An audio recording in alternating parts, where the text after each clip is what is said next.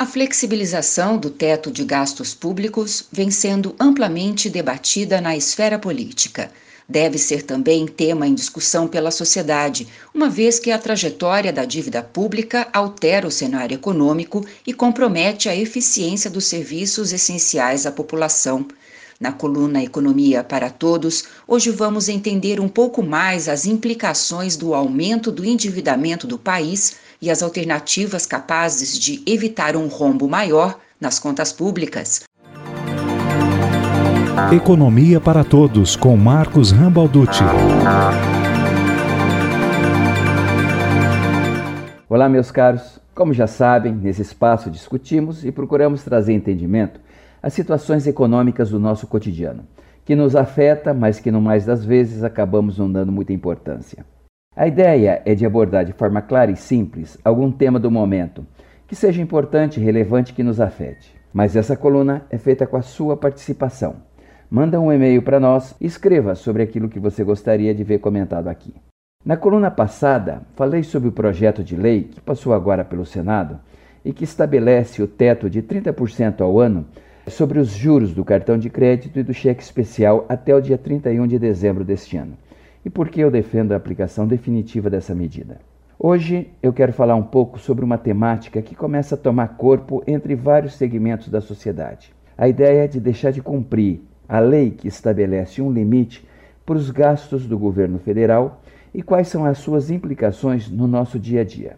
Bom, o teto de gastos é um mecanismo de controle dos gastos públicos federais que foi incluído na Constituição em dezembro de 2016, durante o governo de Michel Temer, e que limita o gasto máximo que o governo pode ter com base no orçamento que ele gastou do ano anterior, mais a inflação do período. Esse controle busca conter essa escalada da dívida do governo, que vinha e ainda vem gastando muito acima da sua arrecadação. Para ter uma ideia melhor, o orçamento federal de 2020 já estimava um rombo de 124 bilhões de reais nas contas públicas, ou seja, a arrecadação geraria 1,33 trilhão de reais e o governo gastaria 1,454 trilhão de reais. Com a necessidade de enfrentamento dessa pandemia que nos assolou, o Congresso permitiu ao governo deixar de cumprir o teto de gastos até dia 31 de dezembro. E com isso, o déficit vai ultrapassar os 800 bilhões de reais. E há alguns economistas que já projetam que este rombo chegará a 1 trilhão de reais. Ora, se a trajetória da dívida já vinha em ascendência, com a previsão de chegar a 77,9%, arredondando 78% do produto interno bruto, ou seja, de tudo aquilo que nós produzimos durante um ano, pelas novas expectativas oficiais do Tesouro Nacional, esta dívida deverá alcançar 98,2% do que a gente produz durante o ano até o final de 2020. Ora, você pode estar se perguntando: o que é que eu tenho com isso? Qual a implicação para mim desse endividamento? Bom, o governo, por mais estranho que possa parecer, não é uma entidade que veio de Marte com um baú repleto de recursos que só não aplica para o bem da sociedade porque tem um coração preto e peludo. Não. Para cada centavo gasto pelo governo, ele primeiro tem que retirar esse dinheiro da economia. O governo pode fazê-lo fundamentalmente de três formas: ou por meio da aplicação dos impostos, ou por meio da senhoriagem, ou por meio de endividamento. A elevação dos tributos foi muito utilizada durante as últimas décadas. Saltamos de 24% eh, de tributação em 1990 para 35,7% de tributação de impostos em 2020. E não há espaço para qualquer outra transferência de mais dinheiro nosso para sustentar esse tipo de gasto. Já a senhoriagem é a receita que o governo obtém quando imprime dinheiro. A despeito de vários economistas pregarem que não, essa emissão de dinheiro sem que haja contrapartida proporcional com o aumento da produção, ela é inflacionária, o que em última instância significa tirar poder de compra das pessoas, transferindo essa diferença para quem emitiu o dinheiro. Essa política foi amplamente utilizada, especialmente nas décadas de 80 e 90, quando lá em março de 1990 chegamos a ter 80% de inflação ao mês. O governo também pode aumentar seu endividamento tomando dinheiro do setor privado.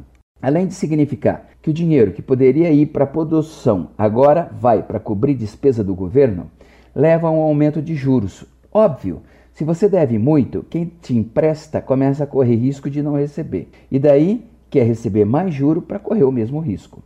Dois movimentos, então, de transferir dinheiro para o governo e aumentar os juros, são prejudiciais para a economia.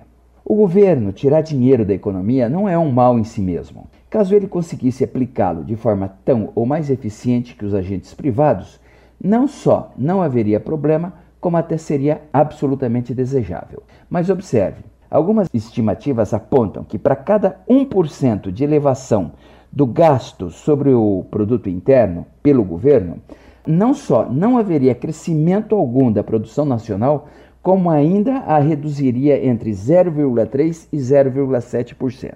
Já, segundo o relatório do Banco Interamericano de Desenvolvimento, o BID, a ineficiência dos gastos públicos no Brasil representaria um prejuízo de até 68 bilhões de dólares por ano, o equivalente a 3,9% do PIB do nosso país. Isso significa que há um amplo espaço para melhorar os serviços oferecidos para a população sem implicar em aumento dos gastos públicos. A reforma administrativa, que entrou em pauta em 2019, tem como objetivo modernizar a administração pública, tornando-a mais rápida e eficiente.